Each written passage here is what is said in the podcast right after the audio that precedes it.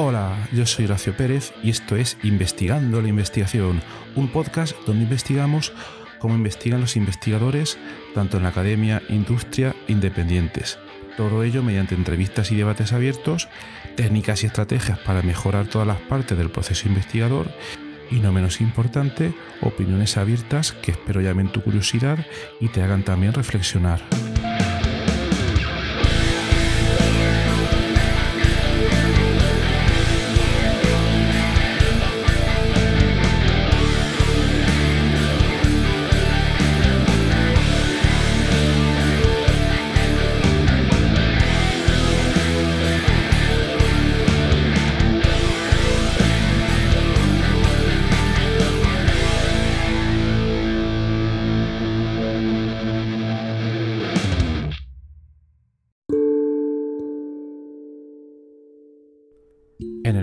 Investigación pasa algo que no es exclusivo de este mundo y que pasa en muchísimos otros contextos y que se refiere a aspectos claves de la condición humana. Y la esencia del tema que vamos a tratar hoy es básicamente el tomar responsabilidad de nuestras consecuencias en concreto en el mundo de la investigación. ¿Qué queremos decir con todo esto? Pues básicamente seguro que conocí gente que está todo el día quejándose porque no consigue esto, no consigue lo otro, la culpa es de tanto, la culpa es de cuánto, etcétera, etcétera. Pues bien, hay gente más penurias, hay gente con más queja, pero en el episodio de hoy lo que vamos a tratar es de la importancia de que eh, seamos primero conscientes de que toda la investigación que vayamos a hacer, toda, toda ella, nosotros vamos a ser los principales y únicos responsables y ahí queda muy bien definido el capítulo de hoy. Entonces, si te interesa, quédate porque hoy vamos a hablar de ese tema y este tema ha sido sugerido leyendo el artículo que comentaba en el episodio de ayer y en el episodio de antes de ayer de las 100 Rules of the Game, las 100 reglas del juego en investigación. Ayer os puse en el episodio las referencias al paper en el que me refiero, que únicamente lo he utilizado como sugerencia para el capítulo, pero vuelvo a resumir muy brevemente. Es un autor muy interesante que ha resumido las 100 cosas más importantes a tener en cuenta para que tu investigación pueda llegar lo más lejos posible. Entonces, bueno, hoy nos vamos a referir a eso, a cómo ser conscientes de nuestra responsabilidad en todos los aspectos de nuestra investigación. Y recordar que este aspecto no es solo importante en cuanto a ser conscientes de todo lo que vamos a hacer, sino que además debemos no solo ser conscientes nosotros mismos, sino estar seguros de que hacemos conscientes a los demás del el valor que proporcionamos con todo lo que hacemos. Bien, en inglés el concepto es taking ownership que en español no veo tan claro que se pueda traducir de esa manera. Yo lo comentaría más bien como tomar responsabilidad o ser básicamente responsable o conscientes de esa responsabilidad. Y en resumidas cuentas, es un aspecto muy importante porque al ser conscientes de ello, de que todo lo que hagamos va a redundar en una serie de consecuencias e impactos, eso normalmente va a hacer que eh, realicemos nuestros trabajos con una eh, motivación mayor y que al mismo tiempo tengamos una mayor sensación de cumplimiento de las tareas que hacemos, de sentirnos más realizados con todos los proyectos de investigación que llevamos a cabo y ello va a redundar al mismo tiempo en que tengamos mayor capacidad de resolución de problemas. Bueno, aquí voy a comentar un, ejemplo, un ejemplo anécdota, el de Grace Hopper, la cual fue una pionera en computer science, en ciencia de los ordenadores. Y eh, bueno, ella trabajaba en la Marina de los Estados Unidos, pero por diversos motivos al final fue conocida por ser la desarrolladora del primer compilador para un lenguaje de programación de toda la historia, y en concreto del lenguaje COBOL. Bien, a los que no estéis en esto probablemente suene chino, pero muy brevemente el lenguaje COBOL es un lenguaje de programación muy antiguo, aunque a día de hoy es el que utilizan por dentro o por debajo, como lo queréis ver, por ejemplo, los cajeros automáticos, incluso aquí en España grandes compañías de ferrocarriles, etc. Por tanto, está claro que este trabajo tuvo un gran impacto. Entonces, por ejemplificar un poco, vamos a comentar cómo eh, las capacidades de resolver problemas de Grace Hopper fueron bastante importantes para toda la investigación e innovación que desarrolló. Bien, al principio, entre que estaba en la Marina y entre que era una mujer, independientemente de los descubrimientos que realizó al principio, se encontró con gran escepticismo por parte de sus colegas, principalmente porque era mujer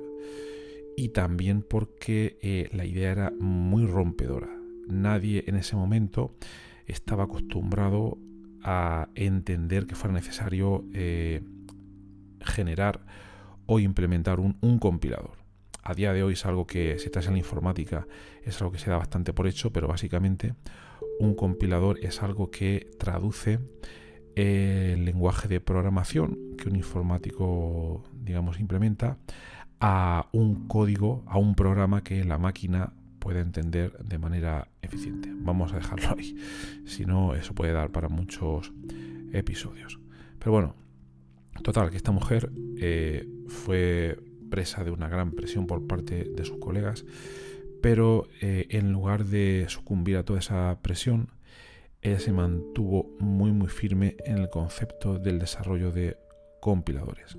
Y además aceptó el desafío de la duda por parte de sus colegas e incluso decidió dedicar más tiempo y energía de lo que hubiera sido necesario para probar de manera clara, totalmente clara, que sus ideas eh, merecían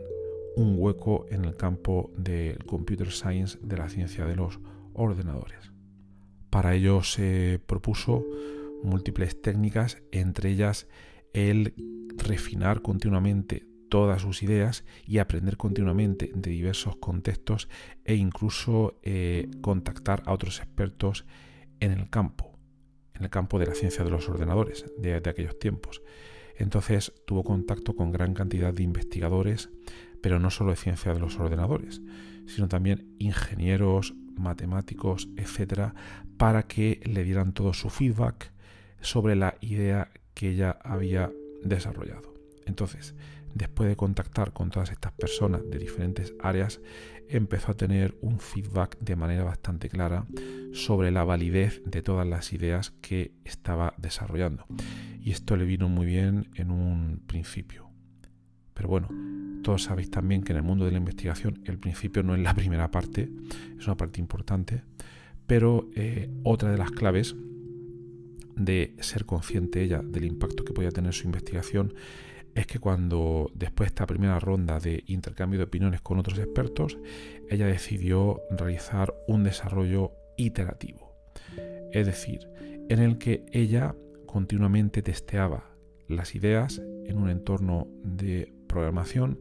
de desafíos con otros colegas para ver si podían tener sentido o si podían funcionar en el contexto de la programación. Para ello además no solo testeó sus programas, sus códigos de ordenador, sino que intentó estar en la mayor cantidad posible de foros y eventos para compartir ideas con sus otros colegas de aquel tiempo, de aquella época. En resumen, eh, sus ideas llegaron al final a buen puerto ese compilador se implementó, se desarrolló y fue uno de los primeros ejemplos de necesidad en el mundo de la ciencia de los ordenadores de tener a mano esta tecnología para eh, poder desarrollar programas de ordenador de manera eficiente. La lectura final aquí podría ser que si ella no hubiera sido consciente del impacto que podría tener su descubrimiento y lo hubiera abandonado, pues eh, quizás no estaríamos hablando ahora mismo de ella e incluso la informática a día de hoy no sería algo tal y como la conocemos. Pero fue clave darse cuenta del impacto que podía tener todo lo que hacía para que ella insistiera más y buscara mayor cantidad de iteraciones y soluciones e intercambio de información para que toda su idea pudiera llegar a buen puerto. Entonces, un ejemplo muy claro de que eh, tener claro que todo lo que suceda con nuestra investigación es nuestra responsabilidad es un aspecto clave para que todo lo que hacemos pueda llegar, o al menos que intentemos que llegue a buen puerto. Otro aspecto importante en el segundo bloque de este episodio es que eh, no solo tenemos que ser conscientes de nuestra responsabilidad, sino que también debemos ser conscientes de la eh, condición en la que nos encontremos en nuestra carrera investigadora. Porque obviamente no va a ser la misma responsabilidad que tengamos tanto si somos un, estudiante o somos un, un colaborador en un proyecto o somos un comunicador que tiene que hacer que esa información llegue a la mayor cantidad de personas o somos un mentor que queremos que nuestros conocimientos que nos ha costado tanto desarrollar pues llegue al equipo cercano con el que trabajamos día a día. Entonces, otro ejemplo claro de esta situación sería eh, Robert Gallo, el cual fue eh, un investigador americano en ciencias biomédicas el cual es bastante conocido por su descubrimiento del HIV, del virus de la inmunodeficiencia humana, el cual está relacionado con el desarrollo de la enfermedad del SIDA. Obviamente a día de hoy esto es algo que sabemos, pero en su momento no era nada claro y el trabajo de este señor contribuyó muchísimo para llegar a esta conclusión. Pues bien, lo importante es que eh, el señor Galo demostró la importancia de entender el rol que uno tiene como investigador, dependiendo del estadio en el que se encuentre, para que la investigación que realiza pueda llegar a buen puerto. Concretamente, Robert Galo en ese momento era o tenía un rol que se podía asumir como estudiante y colaborador. Y él, en lugar de fijarse en las limitaciones que pueda pensar un estudiante, él hizo todo lo contrario. Y lo que hizo es eh, darse cuenta de la importancia de aprender desde o de investigadores que tuvieran mucha mayor experiencia en el campo de la inmunología y virología. Por tanto, él lo que hizo fue trabajar la mayor parte del tiempo que pudo con otros mentores y además no solo trabajar con ellos de manera proactiva buscándolos, sino que además intentar obtener la mayor capacidad, la mayor cantidad posible de tanto conocimientos como de eh, habilidades, las cuales le permitieran contribuir a descubrimientos del mayor impacto posible. De hecho, es impresionante porque Galo eh, se dedicó en este afán por colaborar y aprender, le permitió eh, participar en muy diversos aspectos de este proyecto del virus del SIDA y se dedicó a buscar recursos para que este proyecto pudiera funcionar, buscar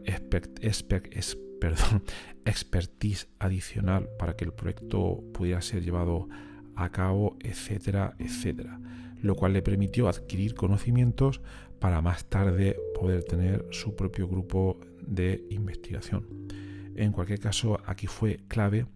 toda la gran cantidad de conexiones que le estableció con otros investigadores, conexiones interdisciplinarias, porque este es en realidad un campo muy, muy complejo, el de la biomedicina,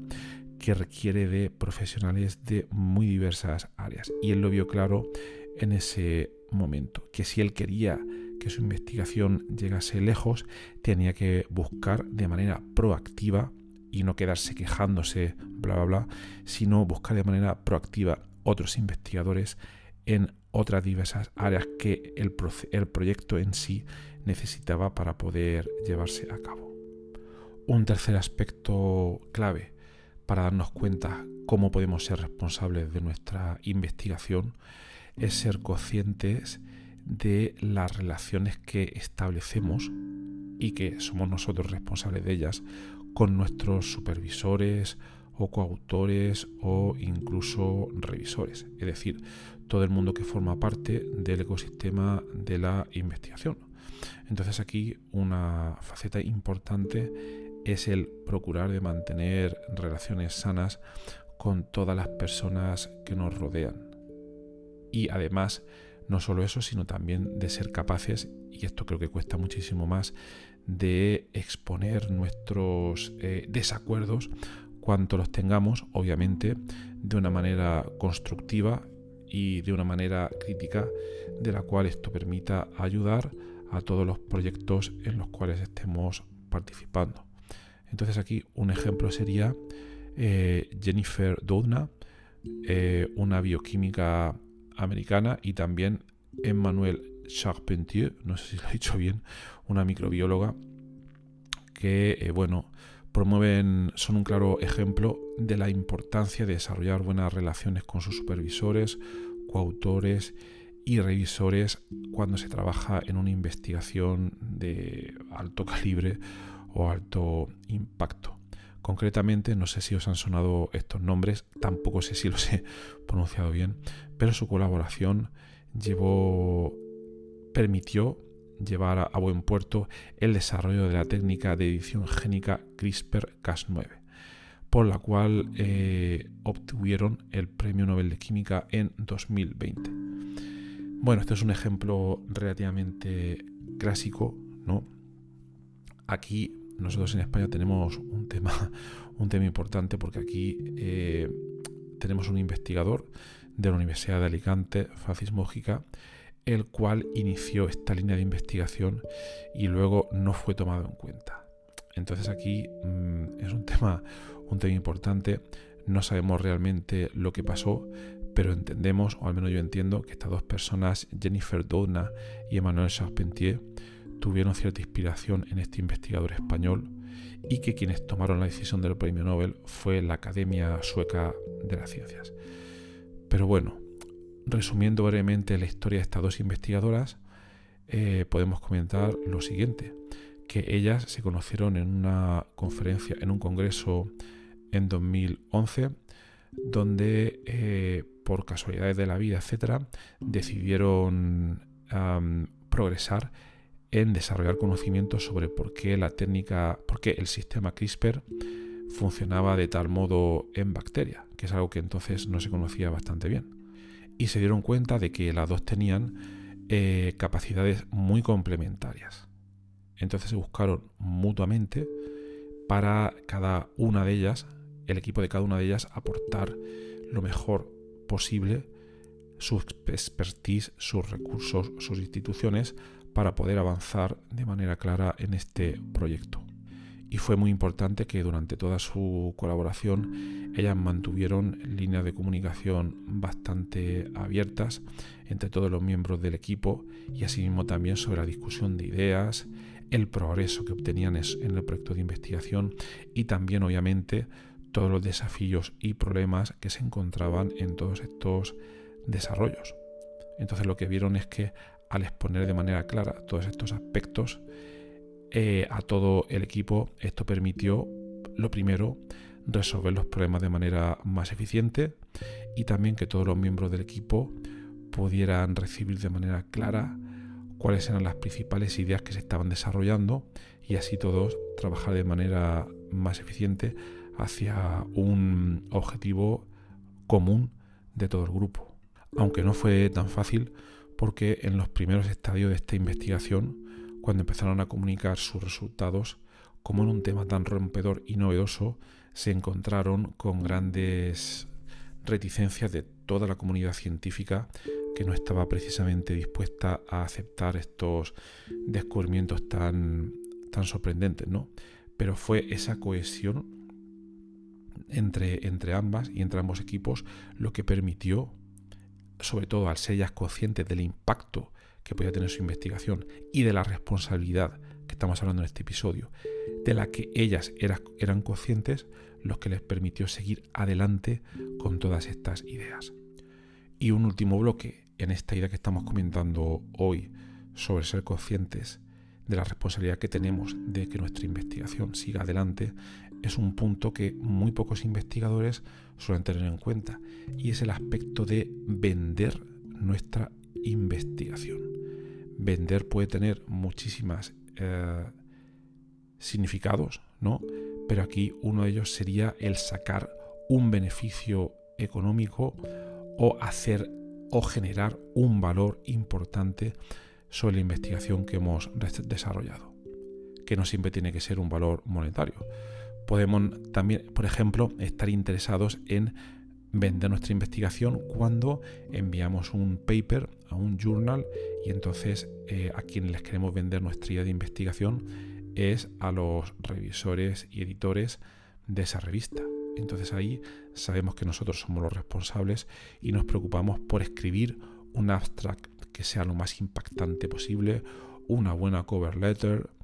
unas buenas figuras, etcétera, etcétera. Por tanto, no solo ser conscientes de que la responsabilidad es en, nuestra, sino de desarrollar una serie de habilidades adicionales que no son solo la ciencia en sí, la investigación en sí, las humanidades en sí, sino ser conscientes de la responsabilidad que tenemos en vender nuestra investigación en múltiples frentes. Frente a revisores de journals, frente a cuando enviamos un paper a una conferencia, cuando enviamos un proyecto de investigación, cuando vamos a un congreso a exponer nuestras ideas o cuando hablamos directamente con una empresa para vender algún servicio o algún producto que podamos haber desarrollado durante nuestro trabajo. Entonces aquí un ejemplo interesante sería la doctora Carme Torras, que es una investigadora española en ciencia de ordenadores, Computer Science, y que ha desarrollado investigaciones muy interesantes en el campo tanto de la robótica como de la inteligencia artificial. Carme eh, puso especial énfasis a la hora de desarrollar su investigación en comunicarla y sobre todo hacer incidir en el valor de su investigación para todos los miembros de su equipo multidisciplinar que tenían que entender realmente el valor que tenía lo que ella proponía. Porque a veces no es tan sencillo como ser director de un grupo de investigación, mandas cosas y la gente las hace, no es así tan sencillo, los que tienes un poco más, más de fuera, sino que eh, a veces debes eh, mostrar de manera clara el valor que tiene lo que propones para que todo el equipo con el que estás trabajando vea ese valor y entonces trabajen de una manera más motivada o más práctica o más enfocada si lo queréis ver así. Entonces ella también hace bastante especial hincapié en el que, en que eh, el escribir el abstract de una publicación no es simplemente un pequeño resumen que ponemos ahí y ya está y enviamos el paper, sino que como muchas veces el abstract es lo único que leen algunos revisores, debemos hacer grandes esfuerzos por concentrar ahí nuestro punto de venta. Y eso a los investigadores les cuesta mucho. Por tanto, mi recomendación personal aquí sería realizar cursos de venta. Saben muchas cosas de investigación, de escribir papers, etcétera, pero eh, no es la idea que tengamos nosotros o eh, lo que nosotros pensemos que es maravilloso de nuestra investigación, lo que quizás le va a interesar a la otra parte a la quien queremos vender esa investigación. Debemos pensar de manera muy clara en a quién le va a llegar y entonces cómo debemos empaquetárselo para que pueda tener la mejor recepción posible por la otra parte, siempre pensando en sus beneficios, en sus preocupaciones, en las motivaciones que pueda tener esa otra parte para poder, eh, digamos, comprar, entre comillas, nuestra investigación. Entonces Carme tiene un gran trabajo en explicar cómo escribir abstract, fijarse en los journals, seleccionar los journals adecuados, etcétera, etcétera. Os recomiendo muchísimo seguir su investigación. Por tanto, ya terminando, que este capítulo me ha quedado un poco más largo de lo que pensaba, un poco solo, ¿eh? es que eh, estos cuatro aspectos que hemos comentado son muy importantes para que, en primer lugar, no solo seamos conscientes de que el impacto que pueda tener nuestra investigación es responsabilidad principalmente nuestra. No podemos echar la culpa a los demás o cometeremos un gran error. Nosotros somos los principales responsables y además somos responsables en múltiples frentes. Uno, en lo que nosotros tenemos que hacer para que esa investigación avance. Dos, en las relaciones que podemos tener con los demás, con todo el entorno investigador, con nuestro grupo de investigador. Y luego además también en cómo comunicamos todo eso que hacemos para que a los demás les llegue de la manera más clara posible. Así dicho suena rápido, pero espero que en este episodio todos estos conceptos se hayan visto de la manera más clara posible y eh, si no lo estáis haciendo alguno de estos conceptos os animo a que empecéis a practicarlos. Y si os interesa también, podéis venir a nuestra comunidad de investigadores en WhatsApp, donde eh, muchos de nosotros está comentando sobre todos estos temas y podéis acceder de manera totalmente gratuita, al menos de momento, al menos de momento, en la siguiente dirección, horacio-ps.com barra comunidad. Ahí estamos desarrollando muchos episodios asíncronos, también estamos empezando a implementar un sistema de episodios síncronos, que eso ya lo comentaré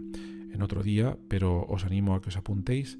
y a los diversos grupos temáticos que hay, otros más multidisciplinares, etcétera, etcétera.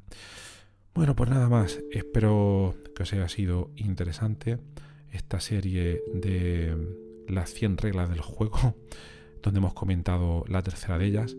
Creo que aquí tenemos una serie para rato que puede ser muy interesante. Y nada más, que tengas un maravilloso día y hasta luego. thank you